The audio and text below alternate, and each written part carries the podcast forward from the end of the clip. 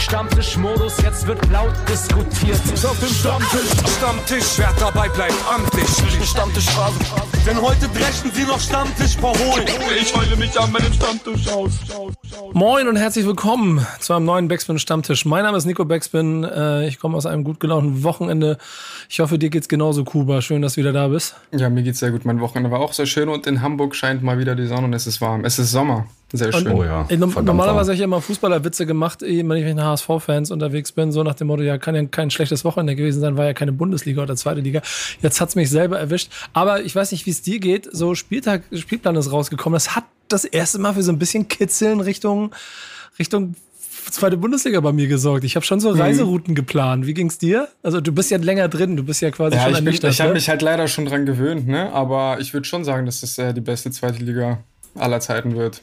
Ey, ich habe ich hab eine sehr lustige Randnotiz. Äh, Entschuldigung, liebe Gäste, ihr wisst ja, wenn ihr es gelesen habt, eh wer schon da ist, aber ich muss das kurz einmal zu Ende bringen. Ihr könnt gleich mit einsteigen.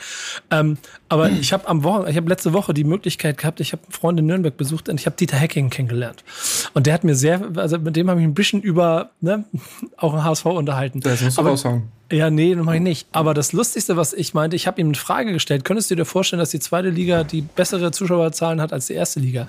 Und er meinte, ja.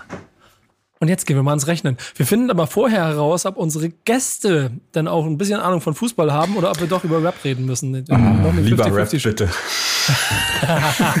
ich habe mal Fußball gespielt. Ich habe früher mal Fußball gespielt hier und mein äh, Partner auch. Und ähm, aber das war so mit 13, 14 Jahren vorbei ungefähr. Und äh, seitdem ging da fußballmäßig nichts mehr. Okay, genau. dann müssen wir doch über Rap reden. Kuba, erklär mal den Leuten, wen du eingeladen hast.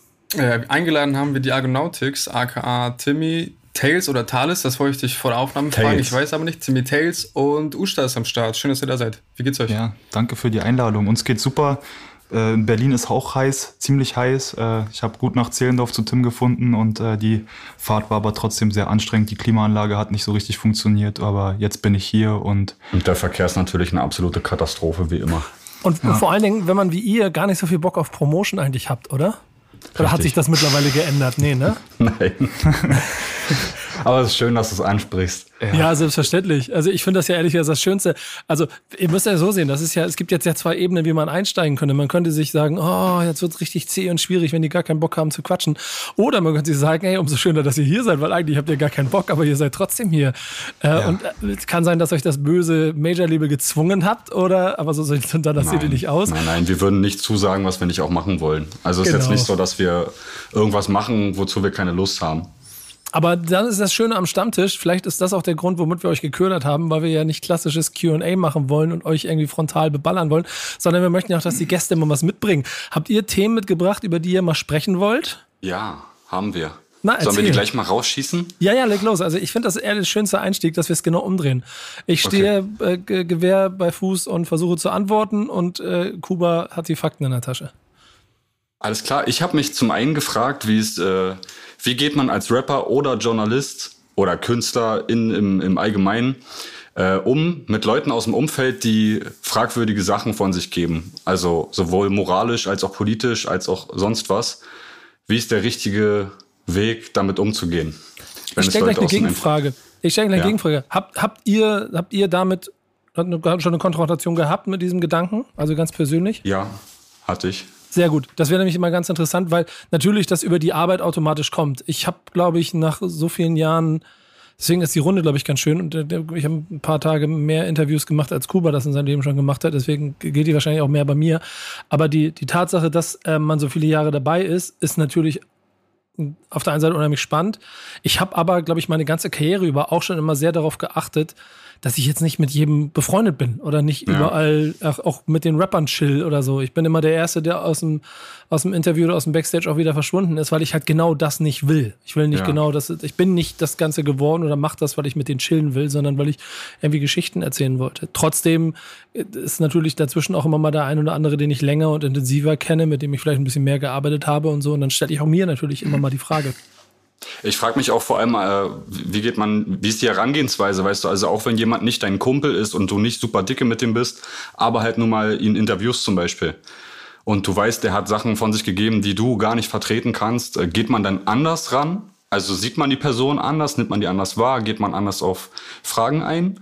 Oder ist es äh, eher so ein, okay, ich mache hier meinen mein Job Ich versuche es außen vor zu lassen und kümmere mich um das, was ich ihn so oder so gefragt hätte oder sie. Na, na sagen wir mal so, ich habe, ich habe, und das ist auch etwas, was gerade auch in tagesaktuellen Diskussionen immer wieder vorkommt, eigentlich mit jedem Künstler, mit dem ich zu tun hatte, in dem Moment, wo ich äh, gesprochen habe, auch die Themen angesprochen, die mir damals wichtig und relevant waren. Und das ist natürlich auch immer ein bisschen geprägt durch meine eigene Sicht auf die Dinge. So. Ja, und sei es Drogen, sei es Konsum, sei es äh, harte Texte, sei es äh, Frauenbild. Das habe ich auch alles vor äh, in der ersten Runde mit, keine Ahnung, den Farid Banks und Kollegas und 187ern und ähm, Sido und so weiter schon besprochen. Und immer mhm. mal wieder angesprochen und natürlich so auch für mich ein eigenes Bild davon gefunden, weil ich, und das ist vielleicht der entscheidende Punkt, trotz der Nähe, glaube ich, immer darauf achten wollte, dass es halt schon um die so ein bisschen Dokumentation, Berichterstattung, auch dann irgendwie so, so charakterliche Darstellung des, des Gegenüber geht. Weißt ja. du? Und, und wenn jemand, wenn jemand inhaltlich was macht, womit ich nicht eins bin, dann gibt es, glaube ich, so eine, so eine bestimmte moralische Grenze, die für jeden dasteht, auch immer bezogen auf den gesellschaftlichen Punkt, in dem man sich befindet, wo du bereit bist, das mitzugehen. So, ich kann, und ich will jetzt nicht nur auf das aktuelle Thema gehen, das geht für jedes. Ne? Ich, ich habe noch nie Drogen genommen in meinem Leben. Ich werde nie Drogen nehmen und ich finde das eigentlich alles immer totalen Bullshit. Ich fand das aber auch schon in den 90ern Bullshit, als die Jungs alle wegen Cypress Hill der Meinung waren, sie müssten sich jetzt die Birne dicht kiffen und dann neben mir total stoned rumliegen. Und trotzdem heißt das nicht, dass ich Leute deshalb vorverurteilt äh, für etwas, was sie machen. Wenn sie aber moralisch in einen Raum gehen, in dem ich mich dann nicht mehr repräsentiert fühle, mhm. dann geht es wahrscheinlich auch nicht miteinander zu reden. Vorher stelle ich einfach Fragen. Cool. Also, also du würdest aber auch ein Interview zum Beispiel ablehnen mit jemandem, wo du sagst, okay, der ist moralisch so weit weg entfernt von mir, dass ich das einfach nicht mit mir selbst vereinbaren kann, dass ich dieses Gespräch überhaupt führe? Oder suchst du denn konkret eine Diskussion auch mit den Leuten? Oder würdest du so weit gehen und sagen, Interviews lehne ich komplett ab, weil, nee, mit demjenigen rede ich nicht? Also da habe ich bisher noch die schöne Freiheit in meiner Position, genau das machen zu können. Und da gibt es mal den Punkt, wo ich der Meinung bin, und das war zum Beispiel das, dieses Kollega-Ding rund um den, ähm, den Echo-Gate, ein ganz gutes Beispiel. So, da habe ich, mhm. da, da, bin ich voll in die Konfrontation gegangen und habe ihn mit der Thematik konfrontiert und bin halt mit meinem Standpunkt hingegangen, obwohl das moralisch absolut nicht geht, meiner Meinung nach. Mhm. Aber das weiß ich halt auch schon seit zehn Jahren, dass die Grenzen überschreiten wollen. Deswegen konnte ich es für mich in der Sekunde einordnen und habe da das auch machen können. Es gibt aber auch bestimmte Thematiken da. Und das habe ich zum Beispiel letzte Woche, das kann Kuba also aus dem letzten Podcast den wir auch, auch noch bestätigen.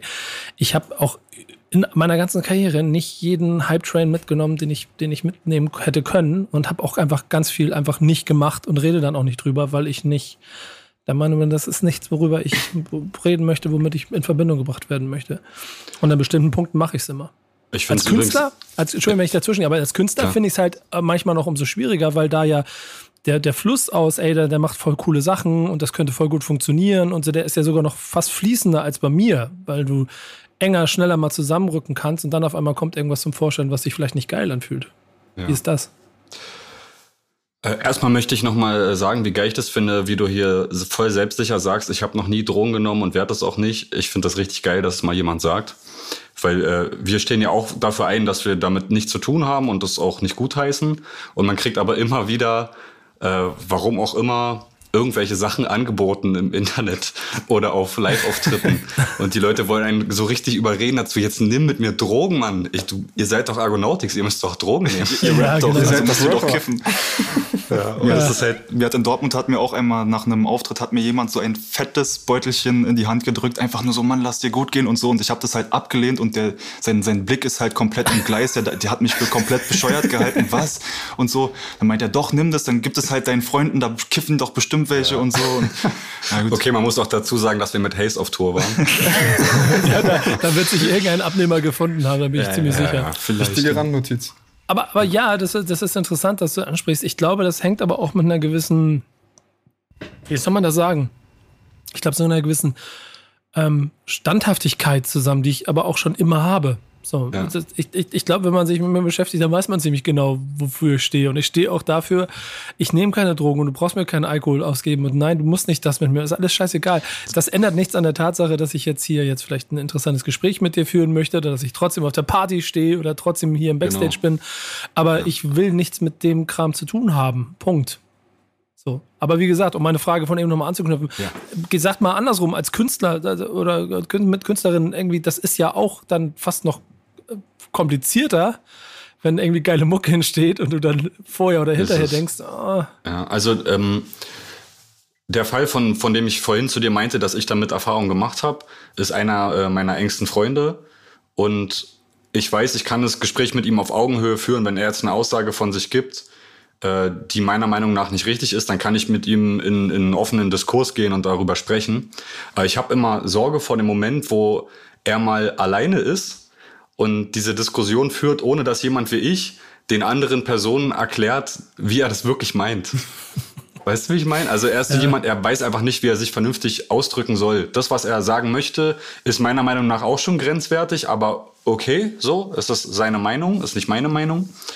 Ähm, aber die Art und Weise, so drastisch und angegriffen sich über ähm, dieses äh, Gendern zum Beispiel, mhm. das ist so ein gutes Beispiel. Ähm, darüber habe ich nämlich vorgestern mit ihm diskutiert. Und zwar eine Stunde oder so auf einer Party. äh, weil Beste er der Meinung Ort, ist, um sowas zu klären, glaube ich. Äh, am Ende tatsächlich. Also Ach, echt, es war ja? alles, es war keiner jetzt super besoffen oder so. Es war halt, mhm. alle waren so leicht angeheitert, weißt du, haben so zwei, drei Bier getrunken und dann gingen so die Gespräche los. Das, die eine Seite ist der Meinung, es ist super wichtig und die andere Seite ist der Meinung, ah, das ist doch auch übertrieben. So, weißt du, so nach dem Motto. Und dann führt man halt einen Diskurs und Jetzt weiß ich bei ihm halt, äh, wie ich es zu nehmen habe, weil ich ihn gut kenne und schon lange kenne. Aber ich habe immer wieder Angst vor dem Moment, wo man mit einem Künstler arbeitet, der, äh, weiß ich, auf deinem Track drauf ist, ja, den du vielleicht nicht super gut kennst und dann kommt das Album raus und im Nachhinein stellt sich dann raus, dass der ein absoluter Psychopath oder Soziopath ist und Scheiße redet. Ja. Und ich habe mich dann gefragt, wie geht man damit um? Ja, es ist auch schwierig. Ich glaube, und das ist dann vielleicht etwas, was nicht nur mit KünstlerInnen äh, zu tun hat, sondern allein mit Menschen. So, ja. wenn du, wenn du, wenn du ein Verhältnis hast, ein persönliches und da die Bande stark genug sind, dann ist ja auch die Frage, inwiefern du einem Schwerverbrecher, der was auch immer gemacht hat, nach seiner Tat die Freundschaft kündigst oder ihn halt gemeinsam durch seine Zeit bringst, weil du halt Freund bist und es danach also ja. auffangen willst, weißt du? Auch, auch die Situation wird ja jeder schon mal gehabt haben. Ich glaube, da muss man ganz individuell für sich abpassen, wo quasi die eigenen Tore zu sind und wo, wo man irgendwie jemanden noch auffangen kann. Ja. Für sich selber.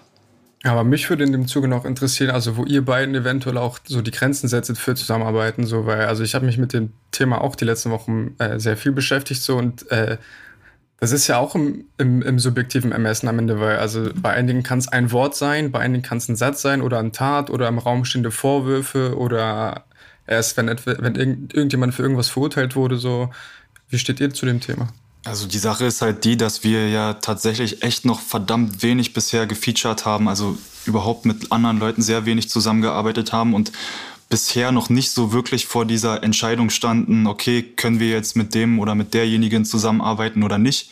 Aber also ich für meinen Teil könnte das ganz einfach machen. Also so wichtig ist mir dann das Feature am Ende nicht. Sagen wir mal, ich habe jetzt einen x-beliebigen Künstler, der wird mir wahrscheinlich äh, das Dreifache an Streams bringen wie normalerweise. Wenn ich mit dem nicht einverstanden bin, mit der Message, die er sonst so nach außen trägt, nicht einverstanden bin, dann würde ich halt einfach drauf scheißen. Das ist eigentlich für uns eine ziemlich einfache Sache, so denke ich, und mit Tim wahrscheinlich genauso. Genau, also wie er gesagt hat, man, das ist in unserem Fall super schwer zu beantworten, weil alle Leute, mit denen wir gearbeitet haben, äh, haben wir uns vorher lange auseinandergesetzt oder wir kennen sie extrem lange schon. Darum sind das keine flüchtigen Bekanntschaften wegen der Musik, sondern halt Leute aus dem eigenen Umfeld, die halt auch Kunst machen. Mhm. Also so Features hin und her schicken würde für euch gar nicht in Frage kommen wahrscheinlich. Doch, doch. Weiß ich gar doch. nicht, aber es ist noch nicht passiert. Es ist noch nicht passiert, aber in Zukunft vielleicht doch, klar. Also wir haben schon Bock, also wir haben es so ein bisschen reflektiert mal das Ganze, mhm. ähm, was jetzt so die letzten paar Jahre passiert ist, jetzt so das dritte Album über Label und so weiter. Und äh, uns ist schon so ein bisschen aufgefallen, dass wir wahrscheinlich die letzten Jahre auch ein bisschen Scheuklappen auf hatten, was so links und rechts äh, von uns passiert. Und ähm, ja, ich glaube schon, dass wir uns in Zukunft auch ein bisschen lockerer machen werden und gibt auch ein paar Leute, auf die wir definitiv Bock haben so und ey, wenn es am Ende dann darauf hinausläuft, dass man sich da halt Sachen hin und her schickt, dann ist es auch okay, also klar. Aber uns natürlich wäre uns immer lieber irgendwie erstmal gemeinsam, weiß ich nicht, eine Cola zu trinken oder mhm. was essen zu gehen und sich erstmal kennenzulernen. Ähm, weil sowas Spuren zusammen so, so hin und her zu schicken und so, das ist irgendwie hat sowas Unpersönliches und am Ende klingt es auch besser, wenn man alles im gleichen Studio aufgenommen hat. Das kommt natürlich auch noch dazu. Ja. ja. Hat euch euer Label denn auch schon mal versucht, Features schmackhaft zu machen? Oder wie läuft das? Ja, doch. Aber hier steht und, stramm. Und welchen habt ihr abgelehnt? ähm, ja, wir haben äh, vieles abgelehnt, ähm, aber es war, es ist, war ein Gespräch, weißt du, es war kein, hier ist jetzt der Part, macht mal was dazu. Oder hier, ihr trefft euch jetzt im Studio, sondern es war ein Diskurs. Also, mhm. was haltet ihr davon, wenn ihr mit demjenigen zusammenarbeitet oder mit derjenigen? Und dann war es halt entweder ein, hm, keine Ahnung, oder nee, auf gar keinen Fall, oder ja, das wäre ganz geil. Mal gucken, ob es klappt. Und dann gehören ja noch andere Sachen dazu, ne? die Kommunikation zwischen äh, äh, dem Künstler und uns. Eine Sache ist zum Beispiel geplant gewesen und wurde einfach drei, vier Mal verschoben, sodass wir dann gesagt haben, ey, okay, das soll einfach anscheinend gerade nicht sein. Dann lass es uns sein lassen. Bevor man jetzt hier auf Krampf irgendwie versucht, Musik zusammen zu machen. Ja, das ist auf jeden Fall auch ein Thema, was, weil wir natürlich auch noch ein bisschen über euch reden wollen heute, ähm, äh, wo wir sicherlich auch nochmal anknüpfen können, weil da ja auch viel äh, vom eigenen ähm, Künstlerstatus und dem Werdegang dahinter so ähm, mit drin hängt. Aber ihr habt noch ein zweites Thema mitgebracht, ne? das würde ich vorher gerne nochmal ja. mit ansetzen. So, was, was, ja. was, ich, ich stehe nach wie vor hier bereit, fragt mich, was ihr wollt und auch gerne Kuba, äh, dann legen wir los. Ja, richtiges Nico QA heute hier. Ja, ich, ich merke merk das schon, aber, ja, aber ich würde mir aber voll wünschen, Kuba, dass du auch was dazu sagst. Ja, safe. Weil, ja, also, ich, ich habe halt noch nicht die 20 Jahre Erfahrung, die Nico hat, aber ich. Äh, Klar, äh, ich, ich verstehe äh, voll, dass Nico da wahrscheinlich um Längen mehr Erfahrung hat, natürlich. Aber ähm, du bist ja etwa in unserem Alter, würde ich jetzt mal schätzen. Ja, ich bin 25. Wie alt seid ihr? Äh, ähm, Ende 20. Äh, ja, ich habe ja, gerade wirklich vergessen, wie alt ich bin. Seht ihr, und das wäre doch umso schöner für mich, wenn ich einfach mal die Klappe halten kann zwischendurch. Also nächste Frage. Ähm, aber das wird tatsächlich, glaube ich, nicht dazu kommen, dass äh, Nico jetzt die Klappe halten kann, weil ich, ich habe mir halt, äh, ich habe mir halt so überlegt, dass ich die Gunst der Stunde mal nutze, weil das auch Sachen sind, über die wir sprechen gelegentlich so. Und ich muss dazu sagen, ich war halt früher ein Backspin-Heftsammler, richtig, ja. Mhm. Ich habe äh, die Prints richtig gesammelt, also die Backspin-Hefte. Ich hoffe Und, nur wegen den Graffiti-Seiten. Ja, natürlich. Und die, der Writer-Story, also ja, gehört genau, ja dazu. Geile, ja. Geiler Typ. Ähm, ja, und ich, mich würde einfach interessieren, wie ihr das so erlebt habt, weil ich meine, also erst sind ja die Printmedien sind ja so ausgestorben. Ich habe so das Gefühl, also ich werfe jetzt mal eine These in den Raum, so das macht ja Nico auch gerne mal, ähm, dass Hip-Hop-Medien in Deutschland extrem an Relevanz verloren haben und vielleicht auch immer sogar nur so interessant sind wie der Künstler oder die Künstlerin, mit der oder dem sie zusammenarbeiten. Ähm, vielleicht täusche ich mich da auch, aber ich habe so das Gefühl, in letzter Zeit stirbt extrem viel aus. Es gibt äh, ganze Magazine, die sich erst irgendwie auflösen, dann anders nennen, dann gibt es sie plötzlich gar nicht mehr. Ich habe das Gefühl, dass viele Journalisten und Journalistinnen ähm, sich irgendwie anderweitig beschäftigen, ihren eigenen Weg gehen, weil sie vielleicht das Gefühl haben, sie befinden sich auf einem sinkenden Schiff. Ja, ich, da würde mich wirklich extrem interessieren, wie ihr das so wahrnehmt, weil das sind immer so Gespräche, die wir auch gelegentlich untereinander führen. Deshalb äh, interviewen wir euch jetzt vielleicht einfach auch Wobei so ein man vielleicht auch gleich dazu sagen müsste, dass wir es natürlich schade finden. Ja, definitiv. Äh, wenn ja. es passiert oder passieren wird. Also nicht, ja. dass es jetzt in falschen Heiz kommt. Nee, nee. Um ähm, Gottes Willen. Die Redaktion äh, im Hintergrund, wisst ihr, was ich gerade so feiere? Dass die, die Format mit die Idee, den Leuten Frage zu stellen, die sie sonst stellen sollen, dazu führt, dass wir allein den Podcast damit schon füllen können, was meine ganz neue Art des Formats ist. Gefällt mir sehr gut. ähm, und ich könnte jetzt sehr, sehr weit analytisch ausholen, aber ich, mhm. ich lasse erstmal Kuba reden. Ich höre selber mal zu, mal sehen, was er dazu sagt. Ja, also tatsächlich fühle ich eure Gedanken. Also ich würde auf jeden Fall sagen, so die klassischen Magazine, die ich auch früher in meiner Jugend verfolgt habe, so sei es online oder print, die sind immer weniger geworden sind auch teilweise aufgelöst. Also Backspin Mac ist ja das prädestinierte Beispiel dafür. Ich finde aber nicht zwingend, also so generell davon zu sprechen, dass sie in Relevanz verloren haben, finde ich nicht, weil es gibt schon noch Hip-Hop-Medien oder da kann man sich auch drüber streiten, ob das dann wirklich Hip-Hop-Medien sind, die aktuell eine extrem starke Reichweite haben so und äh, die arbeiten aber auch ganz, ganz anders als wir und äh, also sind auch viel schneller und äh, ballern noch auf News oder Skandale und wir so, haben uns halt okay. im Laufe der so Jahre da, hm. davon entfernt. So. Und ich glaube, ist auch immer so eine Frage, wie man das betrachtet so, und was man halt auch wirklich als Hip-Hop-Medium definiert. So, weil, also ich glaube, da würde ich mich mit einigen Leuten auch äh, drum streiten, was ein Hip-Hop-Medium ist und was keins ist.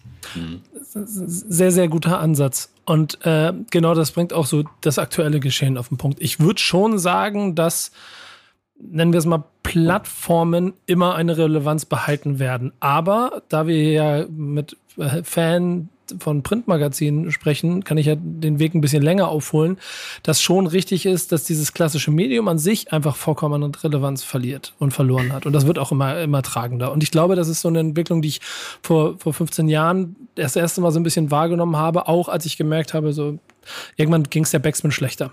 Und dann wusste ich, ähm, okay, Printmarkt ist halt auch teuer. Ich arbeite selber seit 20 Jahren äh, mit, mit meiner Agentur im, im Print und generell im Erzeug Druckerzeugnisgewerbe. Das heißt, ich habe auch viel Erfahrung darüber hinaus, über den kleinen Backspin-Kosmos, in dem wir hier immer sprechen, wie sich da der Markt entwickelt. Und habe schnell gemerkt, dass du schon, wenn du dem, dem Medium, ich formuliere es mal so, kein Gesicht gibst, ein Problem hast für die, für die Zukunft. Und wenn du dann dir anguckst, was, keine Ahnung, mit der Specs passiert ist, was mit der Intro passiert ist, was, was die Groove in, im, im Elektrobereich genauso.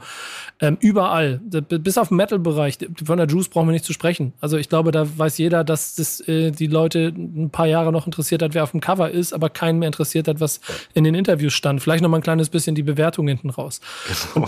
Und, äh, äh, das, ist, das ist ja nun mal einfach bittere Realität. Und auf der anderen Seite, und das ist ja dann ehrlicherweise ein Weg, den wir mit Backspin dann in der Zeit auch gegangen sind, dass, dass, dass der Videojournalismus, also dem Medium irgendwie ein Gesicht zu geben, ne, damit eine Personality mit reinzusetzen, die muss, die ja auch Gewicht bekommt dadurch, ohne dass sie die ganze Zeit Kommentar schreibt, sondern du hast eine Richtung, du hast irgendwie einen Fixstern, an dem du dich festhalten kannst.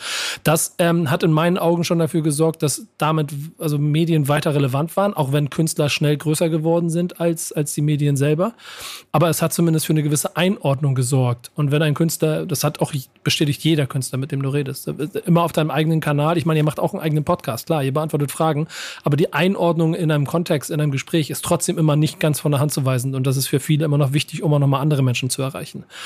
Das wird weiterhin immer bleiben. Dann gibt es aber natürlich die Entwicklung, die Kuba beschreibt, die, ähm, glaube ich, dann auch zu dem gehört, was wir halt gesellschaftlich und damit auch im Musikmarkt, der dem Rap zugehört, im Moment klar in, beobachten können. Das ist, ich nenne es immer ein bisschen mehr schneller konsumierbar, Fast Food und viel, viel, auch, auch viel, viel Gossip, viel Dramaturgie. Das ist ja. über die Jahre immer, immer größer geworden. Wir haben alle früher über Rap Update äh, geflucht, weil die Bild-Headlines Bild gemacht haben. Das war nur die Spitze des Eisberges, wenn du siehst, was in den letzten Jahren passiert ist. Aber, aber springt man da, also ist die Versuchung da nicht groß teilweise, dass man sich denkt, okay, vielleicht berichte ich jetzt auch über das neue Auto von Rapper XY, um vielleicht noch kurz die paar Klicks mitzunehmen? Oder ist man dann, also ich stelle mir das manchmal so ein bisschen schwierig vor. Ich kann mir das immer, also wenn man gerade so probiert zu überleben, also ich, ich will jetzt nicht sagen, dass ihr jetzt irgendwie am Hungertuch nagt oder irgendwas so, aber ich könnte mir das vorstellen, dass, dass die Versuchung schon da ist, auch so, sage ich mal, teilweise dieses ja, diese Klatschthemen so zu bedienen? Oder bleibt man einfach straight, weil man sagt, okay, wir wollen unser Gesicht behalten, wir sind die Backspin. Also ich habe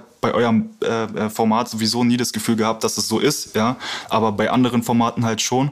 Ähm, wie einfach ist es denn da, so straight zu bleiben? Bei, glaub, bei diesen Themen so. Also freut mich, also ehrlicherweise freut mich, dass du das so, auch so wahrgenommen hast, weil hm natürlich haben wir uns auch die Frage gestellt, und das ist auch noch ein bisschen in der Zeit, bevor Kuba da gewesen ist. Aber gerade, das kann ich jetzt mal hier an der Stelle auch ganz offen sagen, Kuba ist jetzt seit einem halben Jahr hier. Der hat die Nachfolge von Kevin übernommen, der vorher Head of Content war. Und seitdem Kuba da ist, hat das Ganze auch nochmal eine andere Stringenz und ein andere, anderes Gefühl dafür, weil er eine klare Vorstellung davon hat, wofür eigentlich Backspin steht. Und wir noch merken, wir müssen das noch klarer fokussieren. Und ähm, das ist ein Prozess, der aber auch unter Kevin jahrelang schon äh, unterwegs war, dass wir bestimmte Themen einfach nicht gemacht haben. Und auch davor, ich äh, als ich das noch quasi selber in der Chefredaktionsfunktion gemacht habe, uns immer klar war, nee, wir müssen nicht die Hype-Trains mitnehmen. Dann leben wir damit, dass wir nicht diese Reichweiten haben. Dann leben wir damit, dass wir nicht das mitgehen, aber es ist langfristig wichtiger für unser Medium. Und ich mhm. bin der festen Ansicht, dass wir das bis heute dementsprechend auch richtig gemacht haben. Denn selbst wenn wir mal Hype-Themen haben und hatten, wie Dokumentationen über, weiß ich nicht, zum Beispiel auch 187 oder ein Shindy-Interview oder ein Kollege-Interview, es hatte trotzdem, es gibt Diese immer Kritiker. Ja, es gibt, es gibt immer Kritiker, auch zu Recht, aber trotzdem hat alles einen gewissen Stil, ein gewisses Fundament und eine gewisse Aussage. Die ja. bleibt da immer mit drin. Und die äh, wird auch nach wie vor für uns das wichtiger sein als die paar Klicks mehr. Ähm, aber, und um die Einstiegsfrage noch mit aufzunehmen, es stimmt aber trotzdem, dass du damit im Vergleich zu den Medien, von denen zum Beispiel Kuba gesprochen hat, natürlich an Relevanz verlierst. Das ist auch vollkommen klar, dass auch die Reichweiten von dem, was vielleicht YouTube-Videos bei uns haben und auch der Podcast hier, nicht mit dem in Vergleichen ist, was 3,9 Millionen Klicks auf dem Shindy-Interview haben oder was irgendwelche Reaction-Videos auf YouTube haben. Trotzdem Und das ist so die, die, die letzte Botschaft auch bezogen auf, ob es uns gut geht oder nicht. Ich glaube, wir sind so erfolgreich und wie wir es noch nie vorher waren, weil mhm. wir stringenter und konsequent sind in dem, was wir machen. Und wenn wir mhm. dann für etwas stehen, dann sorgt das automatisch dafür, dass wir ein klares Profil liefern und sowohl Künstler als auch Partner mit uns zusammenarbeiten wollen. Und wir damit, glaube ich, ähm, langfristig den richtigen Weg gehen. Denn ich glaube, es ist ein bisschen wie bei euch als Künstler, was ihr beschrieben habt. Äh, den, du willst ja in den Spiegel gucken. Du willst ja das ja. Gefühl haben, dass das ist, was du machst, da irgendwie funktioniert. Und das ist manchmal vielleicht ein bisschen schwieriger, aber du willst auf jeden Fall trotzdem immer wieder reingucken können. Und auf dem Weg sind wir total äh, konsequent. Und ich glaube, das ist auch in Kuba auch eine hervorragende Überleitung zur, zur Leitfrage. Denn ehrlicherweise darf man, ihr wisst das ja auch, Hip-Hop ist ja nicht nur 20 Top Single 1 Künstler, die es äh, gibt, sondern das ist ein riesengroßes Becken. Das sind äh, verschiedenste Genres, verschiedenste Charakter Charaktere. Und da gibt es so viele, die früher vielleicht nicht so viel Licht bekommen haben aufgrund der, äh, der Dominanz von bestimmten Künstlern. Und dann ist das jetzt halt unser Job. Und dann ja. haben wir nicht an Relevanz verloren, dann haben wir uns nur wieder auf einen neuen Themenschwerpunkt konzentriert. Vielleicht auch ein kleines bisschen wieder zurück zu Wurzeln ähm, der aber, glaube ich, nicht weniger schlecht fürs Medium ist. Ich glaube, da haben wir einiges gemeinsam, auf jeden Fall. Also ist mir so, wir sind so quasi das Pendant als Rapper dazu, würde ich sagen. Also wir sind, haben auch immer so den Gedanken, okay, wir bauen lieber langsam auf, wir backen erstmal kleine Brötchen Stück für Stück, so bevor wir jetzt irgendetwas tun, was vielleicht kurzfristig einen Erfolg bringt, aber man hört ja auch oft so Sätze wie so schnell wie man kommt, ist man auch wieder weg, so, weißt du, und ähm, dann bauen wir uns lieber lange auf und sind dann lang da und gehen ganz langsam wieder weg. So. Also, ja. Ich, ich, ich glaube, Motor und, und, und, und die Gründe, warum du es machst, so, das, das ist ja eigentlich das Entscheidende. Und wenn, wenn du das für dich klar hast, dann bestimmt das auch den Weg, den du gehst. Ist aber manchmal auch, muss ich ehrlich zugeben, manchmal fuckt es auch ganz schön ab. So. Also man braucht schon teilweise auch manchmal ziemlich langen Atem. So man denkt sich, okay, jetzt könnte es gerade vielleicht schneller gehen oder die und die Single hätte doch jetzt eigentlich mal besser laufen sollen. So. Also manchmal ist es auch, aber geht euch ja wahrscheinlich ähnlich so dabei, ähm, dass man sich manchmal denkt, so, boah, Mann, ey, könnte jetzt ja. schon besser laufen, so, aber komm, wir ziehen durch so. Ja, Am Ende zahlt sich's aus. Genau, das, das Schöne ist, und das ist ja dann auch an besagten äh, Zahlen immer zu messen, dass wir es trotzdem geschafft haben. Also die Unzufriedenheit darüber, dass vielleicht etwas nicht so viel Reichweite hat, ist größer als der wirtschaftliche Faktor da drin.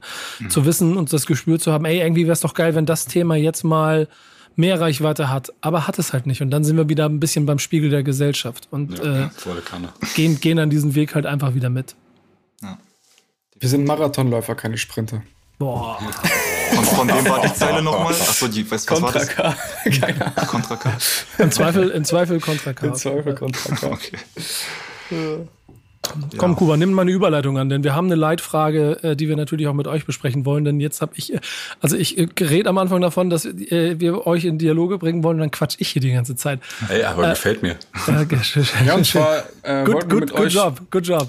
Und zwar wollten wir mit euch darüber sprechen, äh, ab wann der Untergrund kein Untergrund mehr ist, denn ihr seid ja auch schon seit, glaube ich, 10, 15 Jahren am Start. Ähm, Elf Jahre. Aber ich habe das Gefühl, wenn einige auf eure Spotify-Seite äh, auf, eure, auf eurer Spotify-Seite rumscrollen, können sie schon den Einschein haben, als dass ihr noch Newcomer seid.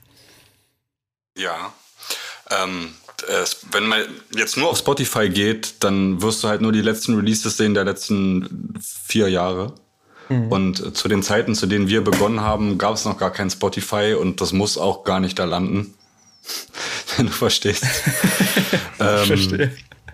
Ich habe aber, äh, bevor ich, äh, ich habe mir Gedanken dazu gemacht schon, aber mich würde mal interessieren, als Definition, was ist denn genau als Untergrund gemeint? Ist jetzt ein ist der Musikstil gemeint oder ist äh, die Art und Weise eines Charakters gemeint? Ist das Wirtschaftliche damit gemeint oder meinst du alles im Gesamten? Ich glaube, das spielt alles zusammen, so ja. von, von Musik bis zum Wirtschaftlichen. Ich finde zum Beispiel, ähm, das war so heute so ein Gedanke, als ich darüber nachgedacht habe, äh, es gibt Musik von Drake, die undergroundig klingt. Ja. Zum Beispiel kam 2018 dieses äh, Scorpion-Album raus und äh, da ist der Titel Nummer zwei heißt äh, Nonstop. Mhm. und der klingt halt voll undergroundig. So, ich glaube, diese Definition von Untergrund, die ist so schwierig und ich habe auch schon gesehen, wie verschiedenen Menschen diese Frage nach dem Untergrund, was ist Untergrund für dich gestellt wurde und es kommen immer wieder neue interessante Sachen dabei raus. Ich glaube, wir haben auch schon diverse Male verschieden auf diese Antworten, äh, auf diese Fragen geantwortet. So, ähm, ich finde das immer gar nicht so einfach zu definieren, aber mhm. für mich persönlich, also ich verbinde mit Untergrund immer eine gewisse Kompromisslosigkeit. Ja, ähm, vielleicht Ziele oder beziehungsweise bestimmte Dinge nicht zu tun, nur weil sie wirtschaftlichen Erfolg wahrscheinlich bringen würden. Zum Beispiel darauf zu verzichten, wäre für mich so ein Aspekt, der Untergrund ist. Aber das ist halt so, das spielt wieder in dieses Attitüdending mit rein, Untergrundattitüde. Ähm, mhm. Dann denke ich irgendwie, Untergrund ist denke ich immer Musik, nach der man suchen muss. Ja, das ist nicht Musik, die dir irgendwo großartig präsentiert wird. So, da muss man so ein bisschen vielleicht auch Nerd sein, dass man sich damit wirklich auseinandersetzt und auch mal da guckt, wo äh, unter 1000 Klicks, unter, die Leute auf unter 1000 Klicks unterwegs sind. So, also, ja. ja das ist immer so schwierig. Also, wie definiert mhm. ihr denn Untergrund? So, was ist denn Kuba? Was ist denn für dich Untergrund? Tatsächlich ist es für mich auch schwierig zu, zu definieren, weil also ich stimme dir in allen Punkten eigentlich zu, aber ich würde auch sagen, ich also das ist ja eigentlich ein Widerspruch in sich, aber ich würde sagen, es gibt ja mittlerweile sogar auch kommerziellen Untergrund. Ich meine, es gibt Auf Fall. Deutschrap Untergrund-Playlist mit Künstlern wie Lucio 101, BAZ, die alle Millionen Streams haben und wahrscheinlich vor 3.000 bis 4.000 Leuten auftreten. So kann man sich natürlich auch streiten, ob das Marketing ist, einfach von Spotify, aber auf der anderen Seite, so Jungs wie BAZ, finde ich, schieben, also haben schon einen sehr eigenen Film, der das dann irgendwie schon ein bisschen, also wo ich dann sagen könnte, es ist schon irgendwie, es hat Untergrund-Vibes, so, aber mhm. schwierige die, die, Frage. Ja, die, die Grenze, die, ja, die Grenze ist irgendwo zwischen Untergrund und Mainstream. Ja. Und dann müsste man sich, glaube ich, äh, der Abgrenzung halber auch Mainstream definieren. Das ist ein bestimmtes Soundbild, von dem wir, glaube glaub ich, gerade wissen, dass es in Streaming-Diensten, Plattformen äh, dominiert. Ähm, vielleicht eine Gesamtattitude von, von Künstlern und wenn du dich davon abgrenzt, dann bist du automatisch auf dem Weg in den Untergrund. Jetzt können wir aber auch bei uns die Freunde Down und Bass aus dem Love, äh, Love and Hate Podcast hier bei Backspin fragen. Deren Untergrund ist wahrscheinlich noch anders als äh, besagter Drake Nonstop. Der ist für sie halt Mainstream. Äh, dass ja. du da drin Untergrund fühlst, äh, kann ich aber genauso nachvollziehen, weil es vom Sound, Ästhetik und also von, von der Stimmung her einfach damals zumindest ein untergrundiger, untergrundiger Sound war. Ja. Drake ist halt alles nur nicht Untergrund. Ja, äh, ähm, und genau so wirst du, glaube ich, den Weg finden müssen. Ich glaube, so eine, eine, ein, ein Punkt, an dem man es festmachen kann, ist immer so ein bisschen auch der wirtschaftliche Faktor und die Positionierung. Und da wird es ja bei euch interessant. Kannst du, kannst du bei Universal gesigned sein und Untergrund sein? Funktioniert das? Oder ver verrätst du damit automatisch die Werte und bist nicht mehr einer von ihnen? Äh, ich glaube, das kommt ganz darauf an, wie du mit diesem Deal umgehst. So, ne? Also was du am Ende mit diesem Deal anstellst. Ich meine, klar werden dir viele Sachen ans Herz gelegt, die du vielleicht tun könntest. Und dann tu sie doch mal und äh, mach's doch mal. Und dann machst du, sagst du vielleicht dreimal Nein, bis es dann verstanden wird. So kann schon passieren, sag ich mal, weißt du. Und ähm, von daher kommt es, glaube ich, kann man nicht pauschal sagen, du bist jetzt bei Universal gesigned und deshalb kannst du gar nicht mehr Untergrund sein. Das kommt halt ganz darauf an, wie gehst du am Ende mit diesem Deal um. Ja, wenn du natürlich äh, zu Universal gehst und zu allem Ja und Amen sagst, dann wirst du wahrscheinlich ziemlich schnell kein Untergrund mehr sein, weil große Labels verfolgen halt nun mal keine keine äh, nicht unbedingt immer nur kulturell wertvolle Ziele, so sage ich mal. Wobei, Denen geht es halt auch um gerade um äh, wirtschaftliche Erfolge. Wobei man ja vielleicht mal klarstellen sollte, wir haben keinen Universal-Vertrag. Ne? Also wir haben ja, wir sind ja nicht bei Universal gesigned falls du aber, es dachtest. Aber strukturell angebunden. Ja, ja klar. Aber ich finde, das ist für mich zum Beispiel ein Unterschied. Es ist ein Unterschied, ob ich bei einem Indie-Label einen Vertrag habe und dieses Indie-Label äh, zusammenarbeitet mit einem Major-Vertrieb oder bin ich explizit als Universal Artist gesigned. Ich glaube nämlich, dass äh, äh ein Label wie Universal sich eher weniger und auseinandersetzen würde mit Hardcore-Untergrund. Alles einfach wirtschaftlich. Schon. Ja, wollte ich sagen, weil wirtschaftlich es einfach auch andere Aspekte hat, ne? Und damit Klar, dann auch schwierig. Natürlich, ja. Ähm, der, der, Raum, den man quasi äh, in der Vergangenheit immer mit Untergrundrap gefüllt hat, der war ja auch früher einfacher zu definieren. Jetzt fange ich wieder an, ein bisschen vom Krieg zu erzählen, Kuba, bevor du anfängst. das ist mal voll interessant, wenn du vom Krieg erzählst. Ja. So mach ja. bitte weiter. vom Rap-Krieg, vom Rap-Beef. Ja. Ähm, ähm, aber also das war einfach über die Generation relativ einfach und das gilt ja eigentlich auch noch bis irgendwo in die 2000 irgendwas rein, dass wenn du wirklich Real Rap gemacht hast, dann warst du irgendwie Untergrund, weil die breite Masse sich dafür nicht interessiert hat. Und es gab immer wieder Speerspitzen, die durchgeschossen sind, die dafür eine Relevanz gesorgt haben, sei es 90er Freundeskreis Beginner, 2000er Bushido Sido, 2010er Casper Materia oder so. Die gibt es immer. Äh, ja. tr trotzdem, ähm, weiß ich, ist ein Prinz Pi auch Untergrundrapper gewesen in seinem Leben, bis er zu einem Mainstream-Künstler geworden ist irgendwann. Und ich glaube, das macht auch die Definition echt, also für alle Seiten, glaube ich, schwierig. Ich glaube, es ist aber ein Siegel, womit man sich Rap, also kennt ihr das, dieses Gefühl von Abgrenzung und es ist cooler, Untergrund ja. zu sein? Mhm. Sehr gut. Klar. Also es ist ja am Ende auch irgendwie das, worüber wir uns definieren, ne? Weil wir es halt immer wieder als aus Aushängeschild äh, selber verwenden und es an uns verwendet wird. Also weißt du, wir haben, wir sprechen mit euch und euer Thema ist halt Ab wann hört Untergrund auf? Also jeder, mit dem wir uns unterhalten, sieht uns als Untergrundartist und spricht auch mit uns darüber. Und darum hast du es ja immer als Stempel drauf und ich bin voll fein mit dem Stempel, mal so ganz nebenbei gesagt. Definitiv. Ich habe auf jeden Fall auch eine Antwort in, in meinem Empfinden zumindest auf die, auf die Leitfrage, wann Untergrund aufhört, Untergrund zu sein. Und zwar ist es für mich der Moment, in dem der Künstler seine Stilistik verändert, nur aufgrund von Kommerz.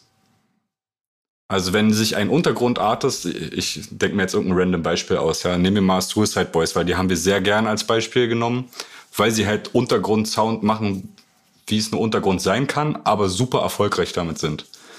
Wenn die jetzt auf einmal äh, One Dance von Drake covern, so als drastisches Beispiel, dann heißt es One Dance, ja, oder? Mhm. Ich, ich kann es dir vorrappen. dann äh, findet ja irgendwas statt in, in dem Künstler, und zwar sich zu verändern in irgendeiner Art und Weise, was ja auch völlig legitim ist. Ne? Ich will jetzt gar nicht sagen, dass ich das nicht cool finde, aber das ist dann für mich kein Untergrund mehr. Wenn du jetzt etwas machst, was definitiv nur in der Masse Anklang findet und im Untergrund eher geächtet wird, beispielsweise, dann äh, bist du halt nicht mehr Untergrund. Für den Moment zumindest. Kannst aber trotzdem noch Musik machen wie Drake, die ja. untergrundig klingt. Darum habe ich vorhin gefragt. Also du kannst ja überhaupt nicht Untergrund sein, aber kannst Untergrundmusik machen. Oder du kannst Untergrundmusik machen und super erfolgreich sein. Ja. Also du, nur weil du eins von der beiden Dinge bedienst, heißt es nicht, dass du beides bist. In meinen Augen. Ja. Ja, ich glaube, Suicide Boys sind da echt ein gutes Beispiel, weil ich glaube, sie sind halt auch eine von wenigen. Ich glaube, es gab ja auch, es gibt dann auch echt viele, die dann den Sound versucht haben nachzumachen, so und die sind dann wahrscheinlich im Untergrund veräppt, so. Oder mhm. was heißt veräppt? Das klingt vielleicht manchmal auch zu negativ konnotiert, so, aber ich glaube halt schon, dass viele Künstler am Ende ja schon irgendwie aus dem Untergrund dann auch irgendwie schon damit irgendwann auch ihre Miete zahlen können. So, ja. also ich, ist, ist ja bei euch, glaube ich, nicht anders. Und also ihr seid ja aktuell auch noch äh, arbeiten, also nebenbei so, aber ich glaube, ihr würdet ja auch. Digga. Nebenbei ja. ist geil. Achso, ja, nebenbei. Was Vollzeit. macht ihr? Was macht ihr? Und, ähm, äh, ich bin eigentlich Tischler ja. und bin jetzt aber im Großhandel aktiv. Also ich verkaufe Lacke in Größenordnung. Krass, okay, interessant. Ja. Und ich äh, repariere Maschinen, um es mal ganz kurz und knapp zu sagen. Also ich bin im Service tätig für Werkzeugmaschinen und äh, bin jeden Tag irgendwo anders in Berlin und repariere Maschinen, die automatisch Metall bearbeiten. Also ich arbeite in der Industrie. Also wir sind beide eigentlich in der Industrie unterwegs. Im Handwerk auch größtenteils. Ja. Ne? Und, und Kuba, dann kannst du gleich weitermachen. Ich weiß nicht, ob du was sagen wolltest, sonst hätte ich auch eine Frage. Aber im Prinzip ja im Untergrund der Arbeiterzunft quasi ja, genau. unterwegs. wenn man es mal so definieren würde. Aber Wir sind Untergrund durch und durch. Untergrund für immer. Ja, Untergrund für immer. Also seid ihr schon äh, ein Stück weit näher gekommen, diesen Job irgendwann zu schmeißen? Wegen ja. der Musik oder ist es noch ein weiter Weg bis dahin? Ich weiß nicht, also wir sehen das Ganze irgendwie als Fluch und Segen gleichzeitig, muss man so sagen. Also mhm. ich persönlich sehe es momentan halt eher so als Privileg, muss ich sagen, dass ich so ich kann abends gut schlafen. Weißt du, ich weiß, Ende des Monats habe ich mein Gehalt. Das heißt gleichzeitig, ich muss bei der Musik nicht gucken, wie mache ich die Musik, dass ich damit Geld verdiene. So, das ist so die eine Sache. Andersrum hat man natürlich immer irgendwie so einen so so ein Traum im, Hintergrund, äh, im Hinterkopf, so eine, so eine romantische Vorstellung. Wie wäre es jetzt, wenn ich mit Musik mein, mein äh, Brot verdiene, so, weißt du? Aber ich bin momentan echt zufrieden. Also wir waren schon, ich glaube, zweimal so an dem Punkt, wo wir zumindest drüber nachgedacht haben. Einmal war das so 2010, äh, da waren wir so äh, bei uns im, im Kellerstudio und haben überlegt, 16 und 18. 16, 18, so irgendwie so in dem Dreh, haben wir überlegt, ob wir äh, überhaupt eine Ausbildung machen sollten. Dann haben wir eine Ausbildung doch alle gemacht und dann haben wir irgendwie, weiß nicht, drei Jahre zusammen keine Musik gemacht, vier Jahre, was weiß ich. Und äh, jetzt war es tatsächlich kurz bevor wir mit diesem Album so richtig angefangen haben, war auch Vor Corona. vor Corona genau ähm, waren wir auch schon mal an dem Punkt, wo wir drüber nachgedacht haben. Aber ich für mich persönlich muss sagen, dass ich doch sehr, sehr zufrieden mit der Situation bin und eben nicht darauf angewiesen bin, dass, ähm, ja, dass ich von der Musik leben muss. Und ich glaube, dass mein Umfeld auf der Arbeit auch ein extrem wichtiger Einfluss ist für die Musik, die wir machen. So. Ja. Krass, krass, ganz interessant. Die, die, dieser Punkt mit, äh, dass der Job quasi hier so ein bisschen wie der Schutzanker davor ist, zu sehr in die Musikindustrie abzurutschen. Ähm, so klingt das ein kleines bisschen. Ähm, der ist, der ist, äh, also das ist ja auch eines der Indizien für, und dann bin ich wieder bei schöne Grüße Dan und Base Love and Hate, wenn wir von dem Untergrund, Untergrund sprechen, äh, wo es um ein paar Vinyls gibt und Mucke machen aus Bock und dann vollkommen befreit von allen Zwängen und Konventionen zu sein, aber auch dem medienseitig dem Ganzen aus dem, aus dem Weg zu gehen, ist ja die Freiheit auch da drin, dass man das gar nicht muss auf der anderen Seite. Wenn du dann aber irgendwo künstlerisch quasi von deiner oder wirtschaftlich von deiner Kunst abhängig bist, dann das ist ein bisschen wie bei den Medien vorhin, was ihr beschrieben habt. Ne? Dann bist du irgendwann vielleicht doch gezwungen, den Schritt zu gehen, wenn du einfach Rechnung zu bezahlen Ich, hast. ich hätte da so extreme äh, Furcht ist vielleicht nicht so das richtige Wort, aber ich könnte mir halt vorstellen, dass ab dem Zeitpunkt, wo ich meinen Job schmeißen würde und ich weiß, okay, jetzt kommt es drauf an, wie viel CDs, wie viel Vinyls verkaufst du, könnte ich mir auch vorstellen, dass ich bei meinem Kopf einfach so einen Riegel vorschieben würde und ich nicht ein, eine Zeile mehr aufs Papier kriegen würde. So. Davor hätte ich irgendwie so ein bisschen Sorge, muss ich sagen. Ähm, aber nee, man, man genießt es halt schon, so wie du, wie du sagst. Also diese Sicherheit, uns wurde auch immer nachgesagt, so ja, ihr seid voll die äh, Nummer sicher Typen so. Ihr seid, ihr mögt so den sicheren Weg, so ja, ey, dann ist es so, ist okay. Von mir aus. Von, Dann ist es so. Also man muss auch sagen, wir haben auch schon mit Leuten zu tun gehabt, so die haben in dem, was wir machen, irgendwie mehr gesehen. Die haben gesagt so, ey, ihr seid, ihr müsst davon leben eigentlich, ihr, ihr macht es so gut und bla.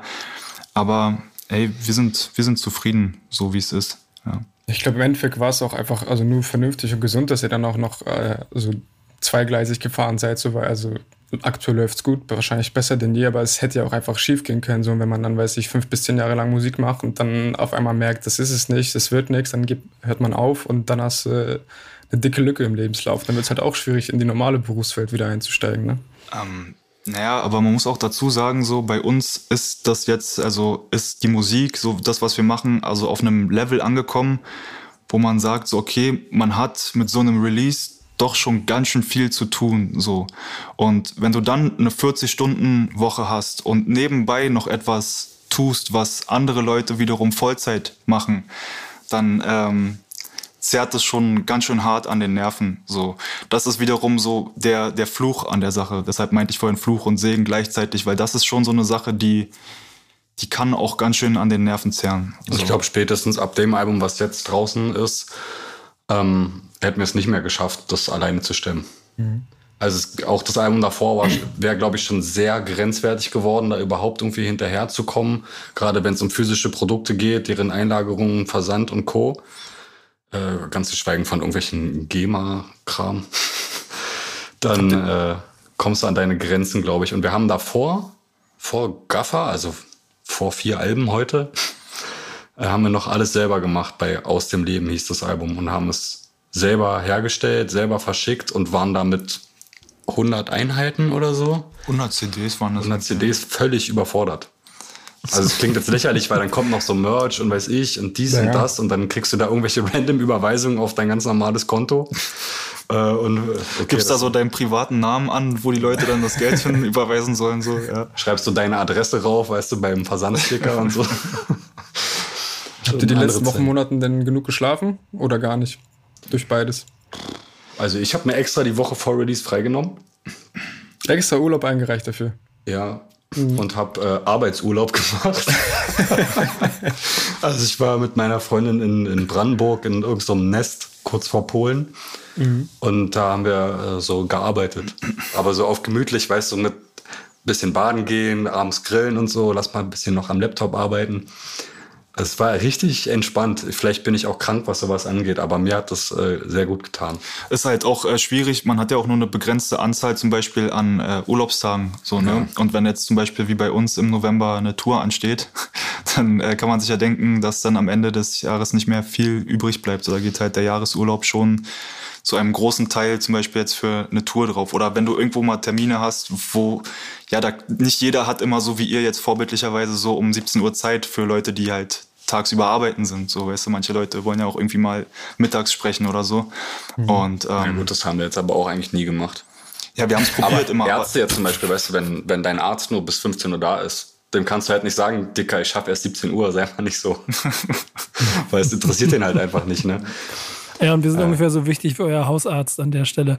ähm, was ich daraus mitnehme und was ganz interessant ist, ist so ein bisschen, dass, glaube ich, die Konsequenz, gerade wenn man Untergrund ist oder sich diese, dieses, dieses Schild vielleicht auch ein bisschen um den Hals hängt, die Konsequenz, das, was man für Untergrund definiert, immer zu schützen und es künstlerisch so von allem freizuhalten, scheint die größte Herausforderung zu sein bei dem Ganzen. Ne? Also angefangen bei der eigenen beruflichen Angst oder Existenzangst bis hin zu künstlerischem Anspruch und dem Weg, den man geht und eventuell dann auch sogar der Gefahr, dass man zu bekannt und zu groß wird und dann irgendwann Entscheidungen treffen muss. Das finde ich eigentlich eine ganz interessante Erkenntnis, die ich hier für mich rausgezogen habe. Ja, verstehe ich voll den Gedanken. Ich finde aber auch, dass sich das Wort Untergrund durch gerade Playlisten wie die von Apple, Spotify und Co., dass sich der Begriff irgendwie ändert.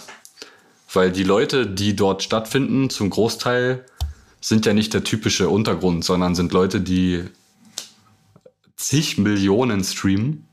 Mhm. Äh, zumindest war es eine Weile so. Ich weiß nicht, ob das gerade immer noch so ist. Aber zu, doch so einiges schon, ne? Ähm, irgendwie scheint da was zu passieren und ich glaube auch die Jugend wird durch so eine Playlisten natürlich das Wort aufschnappen als ah Untergrund ist düster mhm. oder so. Also irgendwas passiert gerade mit dem Wort, habe ich das Gefühl, so dass vielleicht sogar Leute wie wir, die immer den Untergrundstempel kriegen, dadurch sogar mehr Reichweite erlangen, weil wir diesen Stempel haben und Leute automatisch mit uns in Verbindung genau assoziieren zwischen dieser Playlist zum Beispiel und uns. Ja. Auch weiß, was Standing-Haltung und weiß ich was angeht, ne? Ja. Ich weiß, dass Kuba noch ein paar Kategorien hat, die er mit uns durchgehen möchte. Er hat noch News im Köcher und so. Ich habe eine Abschlussfrage zu der Leitfrage. Ähm, die gehe ich mal in die Runde. Kuba genauso. Was würdet ihr sagen? Wer ist der oder die größte Untergrundrapper in der Deutschrap-Geschichte? In der Deutschrap-Geschichte? Ja. Boah, Geschichte. Till, till, till the end. Alter. So groß, ja, ganz objektiv, euer, eure Eindruck. Ich, also mir ist jetzt gerade als erstes Hass und Hoden in den Kopf gekommen irgendwie, aber ich weiß es nicht. Es war so der aber erste da, Impuls, den ich hatte. Aber ja, habe ich, aber da geht es auch größer, glaube ich. Also da reden ja, wir von ja, so deshalb muss so ich kurz noch weiterdenken auf jeden ja. Fall. Also spontan fallen mir Leute wie Hayes und 8.4 ein vielleicht. Hayes, ja. Hayes Untergrund, ja. Ja, doch, könnte man, könnte man mhm. vielleicht sagen, ja. Also hat auch ein Major Deal, aber hat sich, also. Redaktion, halt, ihr seid auch gefragt. Schreibt. Hat sich nie verbogen. Ja. Und macht seit Jahren ja. das immer wiederkehrende, aber also macht halt auch gar, keine, also gar keine Kompromisse. Das ist eine super interessante Frage. Ich finde, Haze ist schon eine sehr gute Antwort. Ich denke halt ich, selber drüber nach, ob es von früher noch Leute gibt, die ich dahin bringen würde, so, aber. Oh, es gibt so viele Rapper, mir fallen jetzt gerade keine mehr ein. Aber ich finde Haze, also Haze ist so, wäre so vielleicht sogar auch so das zweite gewesen, was ich gesagt hätte. Also doch, wenn man so drüber nachdenkt, der ist auf jeden Fall kompromisslos geblieben. So, wenn man seine Sachen von, so von früher sich anhört und die mit den neuen Sachen vergleicht, das liegt schon alles so. Das ist so ein roter Faden. Also man hat nicht das Gefühl, okay, irgendwann hat er so den, den, den Braten gerochen und hat so seine Stilistik geändert und irgendwie angepasst, sondern er macht schon immer noch das Gleiche und ist ja damit auch ziemlich erfolgreich. Also ich, ich sag Hayes. Boah, ich, also mir fällt auf die Schnelle nichts Besseres ein, muss ich ehrlich ich guck, würdest du denn nehmen? Ja, ich bin, ich, ich, ich finde, Hayes ist ein interessanter Punkt. Ich weiß das noch nicht so genau. Ich, ich würde es auch so ein bisschen festmachen an ähm, natürlich Verkaufszahlen, auch Tourengrößen, sowas. Wie, wie viele Leute kommen zu einem Konzert, obwohl der oder die Künstler nichts damit zu tun hat? Ich war vorhin zwischendurch mal bei sowas wie äh, Frauenarzt oder King Orgasmus One Frauenarzt ja, ist aber Mainstream einfach geworden, aber King of Cosmos One nicht. Ja, aber der kann ja nicht im Leben mithalten mit Hayes, oder? Wahrscheinlich nicht, ne? Ist jetzt meine Vermutung, ne? Und das, ich finde, Frauenarzt wäre an sich gar nicht so ein schlechtes Beispiel, weil dieses Arztending zum Beispiel, das würde ja. ich da außen vor lassen. Das bringt er ja nicht unter Frauenarzt raus, soweit ich ja. weiß. Ja, Aber trotzdem denke ich, dass, äh, wenn man jetzt das Wirtschaftliche von Hayes so in etwa vor Augen hat, dass das, glaube ich, doch schon so einige Level darüber ist. Bilde ich mir ein, ich weiß es nicht, ne? Aber könnte ich mir vorstellen. Ey, liebe Leute, äh, da draußen, die ihr den Podcast hört, schickt mir eure Meinung. So, Kuba, mach mal, kannst ja im Instagram-Account mal mal ein Frageding aufmachen, dass wir das mal klären, was ihr denkt. Wer ist der größte Untergrundrapper der Deutschrap-Geschichte? Gemessen oh, an immer Frage. Untergrund, immer konsequent. Darüber werde ich auf jeden Fall noch, noch ein bisschen nachdenken, ja. glaube ich. So, das ist eine gute Frage, ja. ja. Stream-technisch sagt Thomas aus der Redaktion gerade, dass äh, Frauenarzt auf jeden Fall sechsmal so viele Streams hat wie Hayes. Aber Hayes ist mit 200k Stream schon, schon gut dabei. Okay, krass. Definitionsfrage, die wir an anderer Stelle klären. Äh, ja. Ich übernehme. Zurück aus dem Untergrund, ab in den Mainstream. Ja, yes. Äh, ja und zwar wollte ich mit euch ein bisschen äh, über posthume Alben sprechen. Und zwar, Aufhänger war, dass ähm, am 16.07. das zweite posthume Album von Pop Smoke rauskommt und ich weiß nicht, wie ihr zu Pop, äh, nicht zu Pop Smoke, sondern zu posthum Alben steht, aber ich muss für mich sagen, dass ich äh, bei Pop Smoke mittlerweile echt Kopfschmerzen bekomme, wenn ich sehe, dass da irgendwas äh, released wird. Und ich würde gerne mit euch über posthum Alben sprechen. Mhm. Über Na? Pop Smoke äh, kann ich auf jeden Fall nicht so viel berichten. Ähm, ich habe mich mit dem ehrlich gesagt nicht sehr viel auseinandergesetzt und jetzt so auf kurz, kurz vor diesem Podcast mhm. sich damit zu beschäftigen und dann einen auf wissend äh, zu ja, machen, wäre vielleicht auch falsch. Aber mhm. eine, ein Beispiel habe ich, äh, wie ich zu posthumen Alben stehe und da bringe ich jetzt mal, also es ist vielleicht kein richtiges Album, also, sondern eher so eine zusätzliche Edition äh, von ähm, The Infamous äh, Mob Deep. Da kam, glaube ich, letztes Jahr diese 25th Anniversary Version raus. Ähm, ich weiß nicht, ob ihr die gehört habt. Und mhm. ich bin halt riesengroßer Mob Deep Fan. Und auf diesem Album waren halt zwei, drei unveröffentlichte Songs, aber aus der Zeit halt 1995.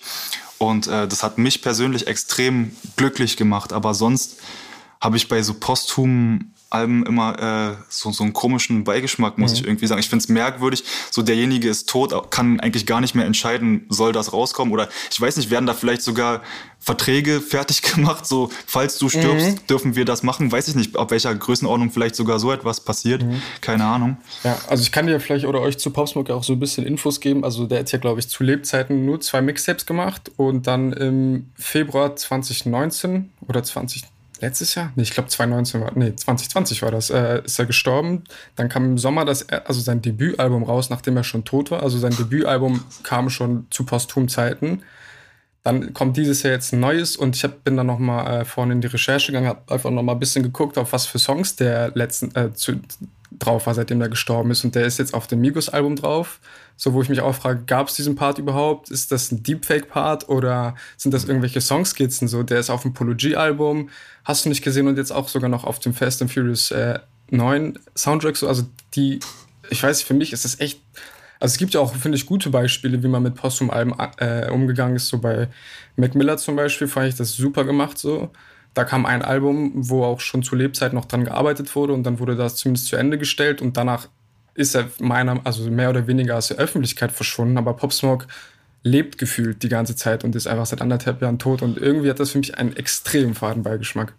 Es gibt ja auch diese Qualitätskontrolle, die da immer so ein bisschen ein Problem ist. Ne? Also angefangen in den 90ern, als vor allen Dingen bei Tupac noch gefühlt mehr Alben postum erschienen sind als zu Lebzeiten mit 25 Remixen und auch bei Biggie irgendwann ich mich fremdgeschämt habe, egal wie groß die Künstler waren, zu, zu gucken, wie sie bei dem Duets-Ding halt alle mal einen Biggie-Part auf ihrer Dings hatten, aber mhm. wahrscheinlich 95 Prozent die nie getroffen haben. Ähm, das ist alles schon immer so ein kleines bisschen schwierig, zumal ja auch, und das ist mein Grundtenor dabei immer, man muss sich immer für Augen führen, was so der ähm, Künstler selber für einen Anspruch an seine Veröffentlichung hat und ob das Umfeld, das nochmal was zum zum wirtschaftlichen äh, Aspekt nochmal raushauen möchte, dann wieder für die Qualitätsansprüche daran stellt. So, das ist, mhm. das ist die zweite Frage. Und also ich finde bei Pop Smoke eine Sache super interessant. Äh, Ich äh, bin mir aber auch nicht gerade sicher, ich will jetzt keinen Quatsch reden, aber ich bilde mir einen 50 Cent für Executive Producer für das Debüt. Ja, beim, beim, ersten ja, beim zweiten jetzt nicht mehr. Ah, okay. Und das ist vielleicht auch der Punkt, ne? Der wird, der wird sich auch gedacht haben, okay, hier, also vielleicht ist es das, ne? Okay, das wird mir hier ein bisschen zu wild, was ihr hier vorhabt. Ja, ich glaube, also der hat auch ein Interview gegeben äh, und da hat er so zwischen den Zeilen auch, hat man so, könnte, konnte, könnte man rausinterpretieren, dass äh, der auch einfach nicht down damit war, weil ich glaube, so beim, er also beim, erst also beim ersten Album hatten die noch Kontakt zueinander. Ähm, und irgendwie, ähm, also das war halt irgendwie noch so ein persönliches Ding, aber jetzt beim zweiten kann das auch, also ich weiß, am Ende kann ich ja auch nur spekulieren, so, aber für mich wirkt es auch so ein bisschen äh, Milk the Cash Cow mäßig so, ne? Ja. Habt, äh, darf ich Und, mal in die Runde fragen, äh, hört einer von euch Pop Smoke? Ja, ich habe ehrlicherweise postum angefangen. Okay. äh, hast du dann auch nachwirkend die Mixtapes davor gehört? Ja, so, aber nur so mal so Streaming-Playlist-mäßig, das ist durchgehört und so ein bisschen mal zu Okay, gucken. weil das Debütalbum hat eigentlich stilistisch fast gar nichts mehr mit dem Stil zu tun, mit dem er bekannt geworden ist. Ja, also, also ich, ich bin nicht so tief eingestiegen, wie ich hätte müssen, habe aber äh, schon auch Nummern entdeckt, wo ich gedacht habe, okay, krass, die mag ich trotzdem, obwohl es vielleicht jeden, grundsätzlich fand, nicht mein Ding ist. So, ist äh, ich äh, feiere es zum Beispiel sehr. Also ich mochte die Mixtapes schon und mochte aber auch das Debütalbum. So, ist jetzt kein, keines meiner Favorites so, aber ich finde es cool. So, ich kann mir das geben ab und zu. Äh, ist so richtig schöne Autofahrmusik irgendwie, bilde ich mir ein. Ähm, und die Mixtapes sind super düster. Und das Debütalbum ist dann schon so RB und so ein bisschen Pop. Und mhm. dann ist da 50 auf dem Track und der singt auch so ein bisschen. Und dann ist da noch so ein RB-Sänger in der Hook. Und dann gibt's da so ein schönes Video zu. Also, und davor ja, steht der halt mit 50 Leuten auf dem Parkplatz und irgendwelchen Lamborghinis und machen ihren komischen Tanz und so. Ist schon, also, das kommt mir alles sehr abgekatert vor. Das, das Problem ist dabei, ich bin immer empfänglich für beide Seiten. So, ich, ich auch. Das, das Popschwein in mir kriegst du hart gecatcht damit so, und trotzdem ja. liebe ich auch so, also.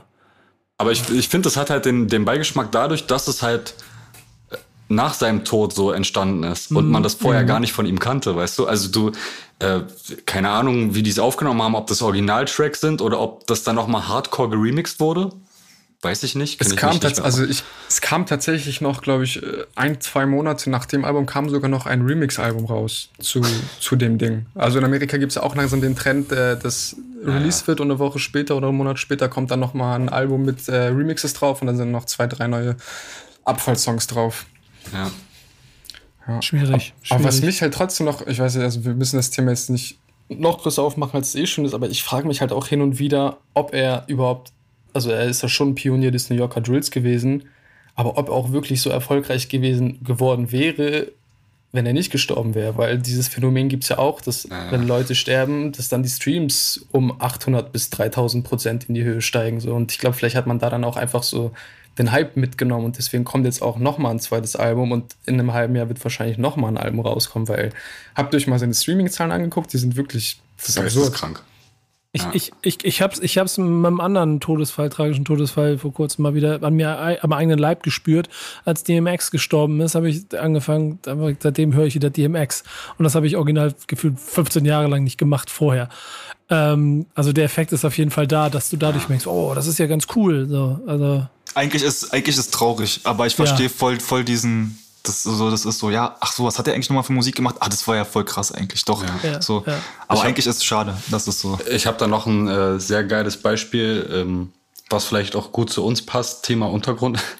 MF Doom ist ja pünktlich zu Silvester gestorben, wenn ihr euch erinnert. Mm, ja. Äh, und ich habe an dem, also ich habe die Meldung gelesen, bin sofort zu Spotify, nachdem ich einen, einen traurigen Story-Post gemacht Same. habe, Same. bin sofort zu Spotify und habe einen Screenshot gemacht. Und ich Ach so, nee, ich habe gehört. Ja, das habe ich auch gemacht.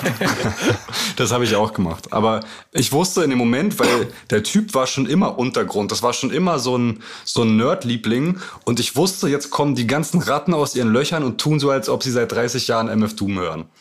Mhm. Und das ist auch prompt noch in der Nacht passiert. Jeder Vollidiot hat das geteilt, der vorher mir gesagt hat, was das für ein Scheiß, macht es mal weg. Ja.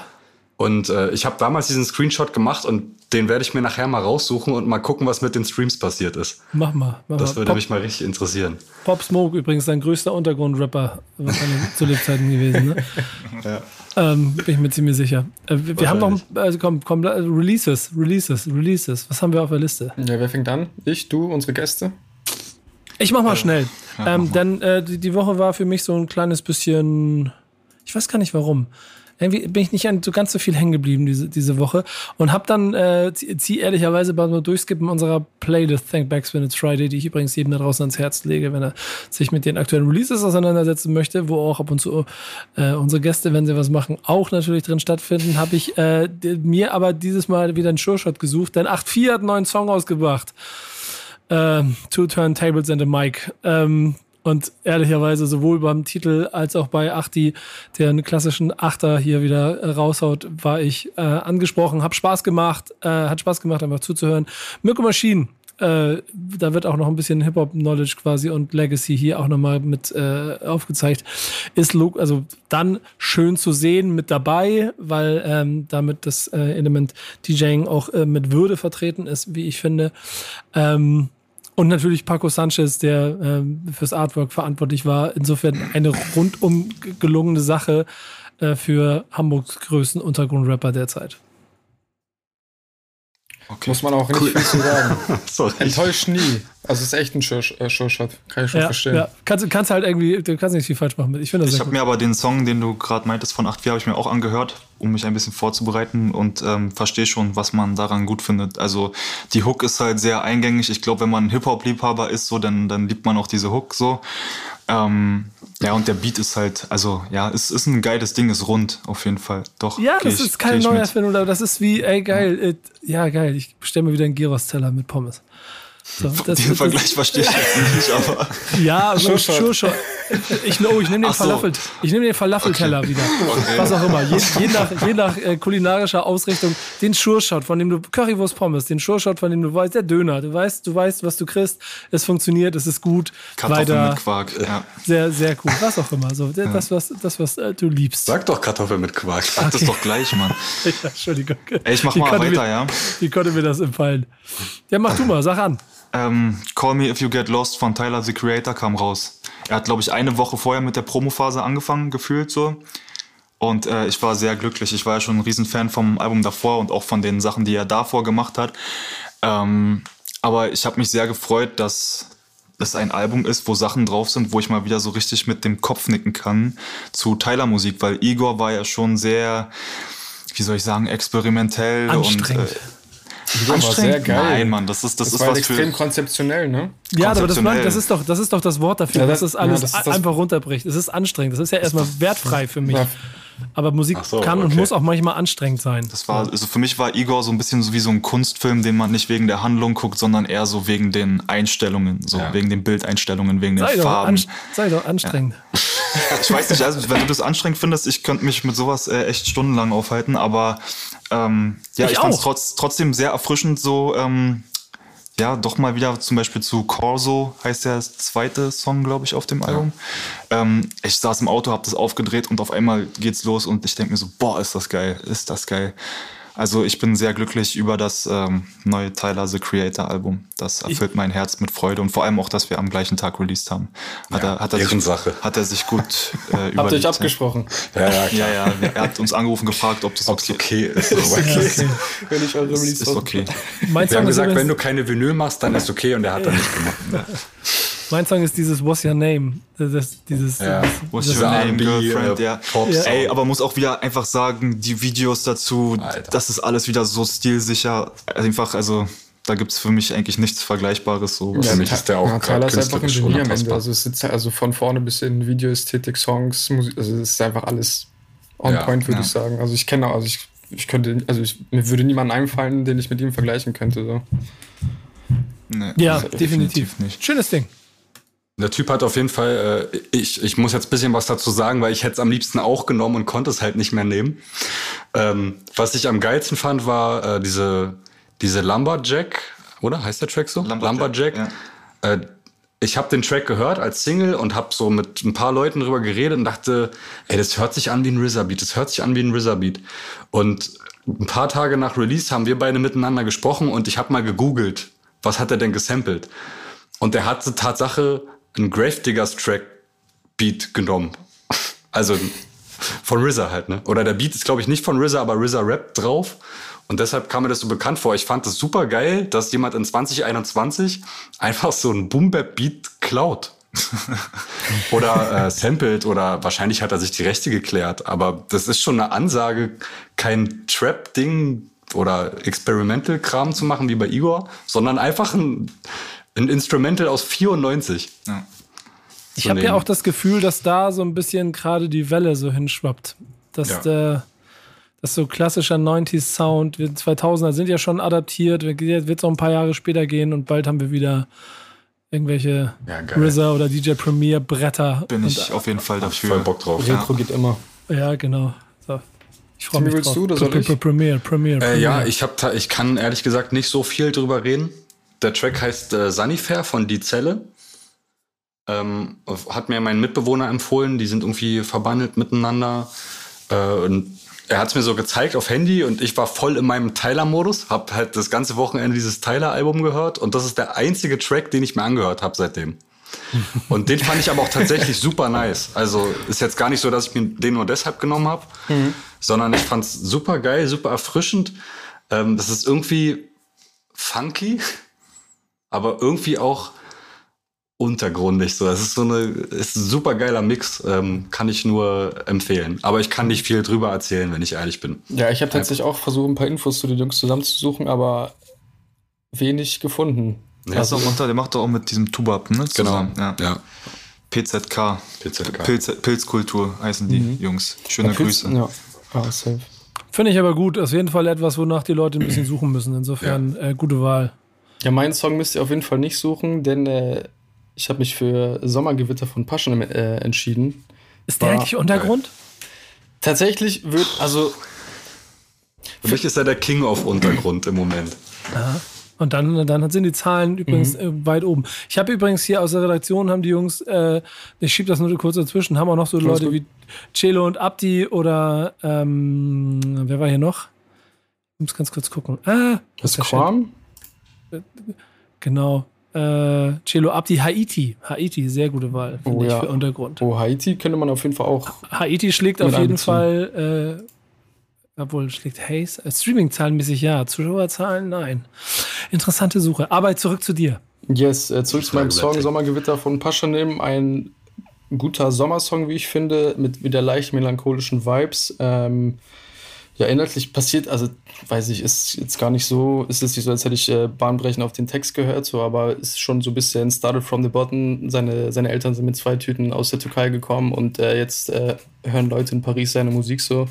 Ähm, fand ich sehr nice und ich weiß halt so, ich habe mich auch so ein bisschen damit beschäftigt, so warum die, also warum äh, Paschanim und äh, die Playboys Mafia rund um Simba, warum die so erfolgreich sind. Ich glaube tatsächlich, dass es echt so ein bisschen daran liegt, also das sind am Ende ganz, ganz normale Jungs, so die können auch meine Nachbarn sein, aber irgendwie machen die halt nebenbei halt ihre Mucke, aber leben halt ihr Leben ganz normal weiter.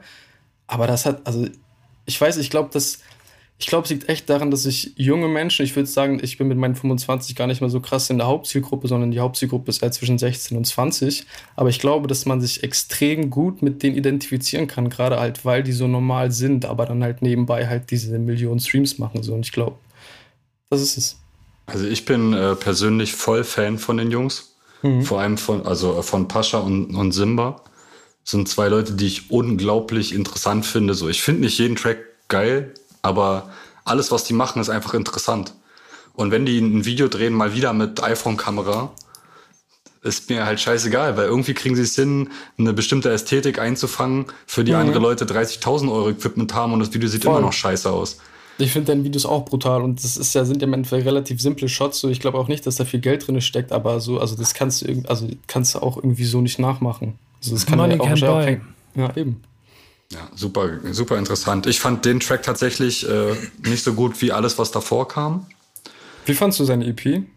Ähm, fand ich gut. Aber Airwaves zum Beispiel, Hauseingang und Shabab Spotten finde ich halt krass. Mhm. Weißt du, also so ist für mich ist so alles immer ein bisschen abgeflacht. Ich finde es immer noch interessant und cool, ähm, aber gerade die ersten drei Sachen, die so durch die Decke gegangen sind, richtig, die habe ich auch wirklich gefeiert. Mhm. Also das fand ich wirklich krass. Ich finde es tatsächlich auch sehr geil, dass er halt irgendwie halt nicht jede Woche release, sondern halt, also das ist jetzt sein erster Song dieses Jahr gewesen so ja. und also das ist dann ja auch, Ein also er bedient sich ja jetzt nicht so wirklich daran, wie der Markt funktioniert, aber wenn er, also ich glaube, das Ding ist YouTube Trends auf 1, hat 4 Millionen Streams bei Spotify, also das funktioniert trotzdem so, man muss nicht jede Woche releasen. Der ist das Paradebeispiel dafür, auch wenn, gib dir mal die Kommentare unter dem Video. Da ist, jeder zweite Kommentar ist, dass äh, die Person, die schreibt, das voll geil findet, dass er nur einmal im Jahr einen Track rausbringt. Mhm. Und dass er sich das leisten kann. Oder es ist gar nicht nötig, jede Woche ein Album zu machen. Ja. Und so weiter. So geht alles da. Und ja, das ist top, die neue top, Generation. Top, die, eine, ja. die einen wollen halt immer, dass du konsequent ablieferst und einmal äh, oder dreimal im Jahr ein Album rausbringst. Und ich glaube, jetzt geht's wieder weg davon. Das ist so meine, meine heiße These, dass die Leute wieder mit weniger Qualität aber dafür zufriedener sind als mit viel Quantität. Ich würde es mir persönlich wünschen. Ja, Mann. Würde ich sehr feiern. Soll ich, ein, soll ich einmal den Top-Kommentar vorlesen? Ich schwöre, dass Pascha jedes Jahr nur ein Song release ist tausendmal besser als jede Woche ein Song. Hab bösen Ohrwurm. Ja. Bruder, ich warte lieber ein Jahr für einen Megasong als jeden Monat Schmutz. Geil. Ja, recht hat er. Recht hat er. Damit ist er auf jeden Fall König im Untergrund. Ja, so, Nico, für mich auf jeden Fall. Wir, wir haben noch Hausaufgaben. Oh. Ja. Was ging bei dir oder soll ich anfangen? Nö, den mache ich. Ich mache das. Das ist aber auch ein schöner kleiner Ausflug von mir. Denn äh, meiner war äh, Jay-Z mit Jockin' Jay-Z von A zum J. Und äh, ganz interessanterweise hat er mich damit auf einen Song gebracht, der ähm, ehrlicherweise, so interessanterweise, ehrlicherweise an mir vorbeigegangen ist. So in der Wahrnehmung. Als ich ihn jetzt wieder rausgeholt habe und gehört habe, wurde es mir wieder bewusst, ist ein unreleased Song aus äh, den Ende der 2010er, genau 2008 im Juli geleakt, sollte eigentlich auf Blueprint 3 erscheinen, äh, hat deshalb so einen Stempel von A zum bekommen, weil er sagt, der beste Beat von Kanye, äh, auf dem äh, Kanye nie selber gerappt hat, ist auch irgendwie ein Brett, sampled Run DMC mit I see you, uh, I seen you jogging JC. Das wird hier zu see you jogging Jay-Z, ähm, was inhaltlich auch total lustig ist. Und da, äh, schönen Dank an die Redaktion, haben sie nämlich auch die beste Line mit rausgeholt äh, und äh, mir nochmal zur Seite gelegt, die ziemlich geil ist. Es ist die Zeit äh, in, in, den 2000ern, wo Rap auch weltweit noch ein bisschen damit zu kämpfen hat, dass er akzeptiert wird und Rock ja eh dickere Eier hat und der Meinung ist, äh, alle anderen sollen sich gehackt legen. Aber Rap ja teilweise so groß war, dass äh, Rock das nicht mitgekriegt hat. Und so haben dann wohl auch äh, irgendeiner der Gallaghers von den, Noah Gallagher war von, von den Oasis, äh, sich wohl darüber aufgeregt, dass Jay-Z beim Glastonbury Festival 2008 äh, eingeladen wurde und aufgetreten ist, weil er da nicht hingehört, weil er ja Rapper ist und das ist ein Rockfestival. Schöne Grüße an sein vergangenes Ich, sein zukünftiges Ich müsste kotzen bei den Line-Ups, die, die er seit fünf Jahren sieht. Ähm, die, äh, er antwortet, that bloke from Oasis said I couldn't play guitar, somebody should have told him I'm a fucking rockstar. Ähm, period. Ähm, und ja, also ich bin sehr dankbar, äh, Alan Erzum, dass du mir dieses Ding nochmal rausgeholt hast, weil ich bin dann, was das angeht, glaube ich, ist, glaube ich, der einzige Künstler wirklich, von dem ich, ich wirklich so im, im Ganze beeindruckt bin. Und deshalb mhm. freut mich jedes Mal, wenn ich wieder auf sowas stoße. Cool. Vor allem wird er auch immer besser, je älter er wird, habe ich das Gefühl. Ja, das, das hatten wir auch schon mal hier. Ne? Ja. Ne? Dieses, dieses, dieses äh, 440-Album, 440, ja genau da, ne? 444 ist auf jeden Fall, das, äh, das ist Growman Rap in Perfektion. Schön, ich mag Jay-Z auch. Ich mache ein Handzeichen und übergebe an Kuba. Die Zeichen. Oh, ja, ähm, mein Song war der Punkt von ähm, West-Berlin Maskulin. So ähm, geil. so geil übrigens. Ja, ich bin echt gespannt, was ihr dazu sagen werdet, weil, also, ich kann ja schon mal ein bisschen spoilern, ich war jetzt nicht so wahnsinnig überzeugt. Ähm, Schön formuliert. Äh, Tracks von Taktlos und Savage äh, vom äh, Album Battle Kings, das im Jahr 2000 gekommen ist. Kurz danach haben die beiden sich auch schon wieder getrennt und ja, der Track hat einen sehr leichten und angenehmen Beat. Der hat mir zumindest von Anfang gefallen. Äh, und dann kam der Text. So, also ich will jetzt auch gar kein großes Fass aufmachen. So, das Ding ist auch 20 Jahre alt.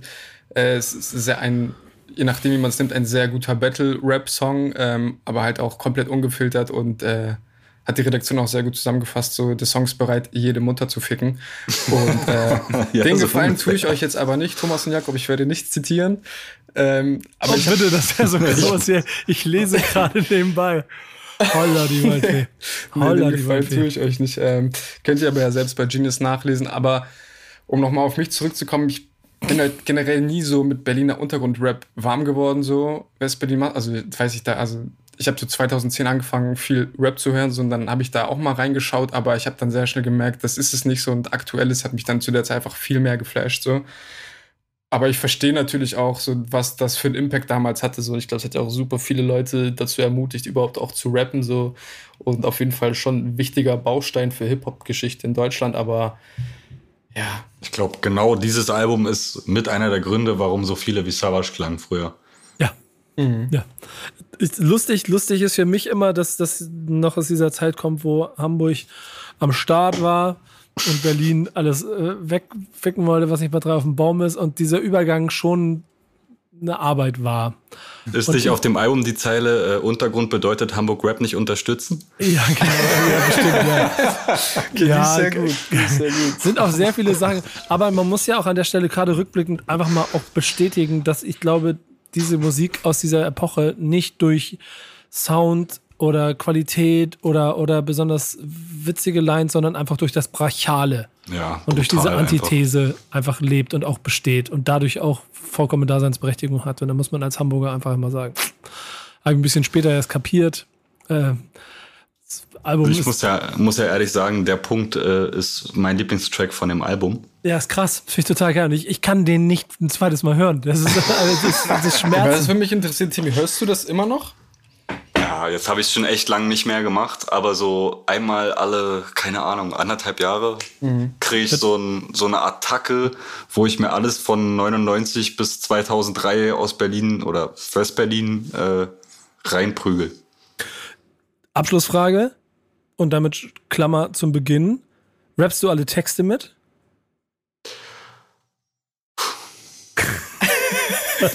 Alleine ja, wahrscheinlich. Ja, genau. Das geht mir bei, bei so Sektealben geht mir das so, dass ich teilweise die Texte mit rappe. So, ich glaube, er meint das auf meine erste Frage, auf meine erste These vorhin bezogen. Ach so, oder? Ob, ob du, ob ja, du die Texte genau. mitrappst okay. aufgrund der Inhalte, so, ja, ob du ja, die genau. komplett mit durchziehst. Genau. Uff. Jetzt habe ich mich ja schon fast geoutet. Nee, also. Ja, ja aber das, ähm, das ist dann ja auch so ein Punkt. Ich bin ja auch ein riesengroßer, weil du vorhin Hassan Hoten angesprochen hast, ein riesengroßer hm. Fan von Pornofilmkäse ja. bis heute. Und da sind halt auch, das hat er ja selber über die Jahre dann auch alles reflektiert und so, aber da sind halt Sachen drin, die früher halt einfach so gerappt wurden, die man Alter, nicht so. Es gab mal einen Track, der hieß äh, äh nicht so schwu. Ja. Ne? Den habe ich zu Tode gefeiert, den Track damals, weil ja. ich gar nicht reflektiert war, mich überhaupt nicht damit auseinandergesetzt habe, mit was ist politisch korrekt, was nicht. Ähm, wir könnten jetzt das riesengroße Fach, Fass aufmachen, ähm, um mal, und ich glaube, ihr seid genau die richtigen Ansprechpartner dafür. Deswegen würde ich mich freuen, wenn ihr nochmal Gast seid bei uns dem, irgendwann in den nächsten Wochen, Monaten, Jahren, wenn es wieder einen schönen Grund dafür gibt. Weil nämlich auch diese Grundsatzdiskussion darüber, was darf Rap eigentlich und macht man vielleicht auch Fehler, wenn man jetzt versucht, ihn durch eine gewisse politische Political Correctness auch an irgendwelchen Stellen Zäune und Mauern aufzubauen könnte man, glaube ich, sehr spannend drüber diskutieren. Das würde den Rahmen jetzt sprengen, denn wir sind ja. eh schon in einer langen Folge. Ich bedanke die, mich aber, dass ihr da gewesen seid, denn es hat sehr, sehr viel Spaß gemacht. Wir müssen euch aber noch Hausaufgaben aufgeben. Keine Sorge, keine Sorge. Ich, ich mache den Chance ja Ohne Hausaufgabe kommt da ist jemand aufmerksam. Ich mache, also, freut mich, sehr, sehr gut, aufgepasst, aber den, den Bums mache ich nicht erst seit gestern. Ich weiß ganz genau. Ich, ich überleite jetzt zu euch, damit ihr uns die Hausaufgabe mit auf den Weg geben könnt. Darf ich anfangen mit der Hausaufgabe? Na klar. Okay. Also, ähm, ich gebe, ich sag mal, warte mal, nee, ich gebe ihn Kuba. Kuba kriegt von mir den Song äh, bis Moment, 2000. Moment, Moment, Moment. Der, ja Kuba braucht den von vor 2005. Ach so, da, bis 2005, ja, jetzt, ja. jetzt verstehe ich es. Okay. Ähm, dann habe ich das falsch gelesen in eurem Dokument. Ähm, du kriegst von mir Ghetto-Loch von Sido und ähm, du sollst herausfinden, wo die Parallele zum 90er Jahre Boom Bap in dem Song ist. Und wann ist der Song? Bitte? Und wann ist der Song? 2004. 2004? Hm. Ja, 2004. Ja, okay. Ach, krass. Sag mir ja. tatsächlich gerade spontan nichts. Ich höre das Song vom Maske-Album. In meinen Augen zumindest. Ja. Äh, meine Hausaufgabe war Kuchenmann mit dem Track Beef. Mit welchem Track? Beef. Beef. Kuchenmann? Sagt mir Kuchenmann. Und genau das ist die Hausaufgabe. ich bin nämlich schon gedacht, dass ihr den beide nicht kennt. Aber doch, dann doch, doch, doch, doch, ja? doch, doch, doch, doch, doch, Sag mir was. Dann wird es nämlich allerhöchste Zeit, den richtig kennenzulernen. Und der Track ist für mich das Paradebeispiel, also ist für mich der beste Song, den er je gemacht hat.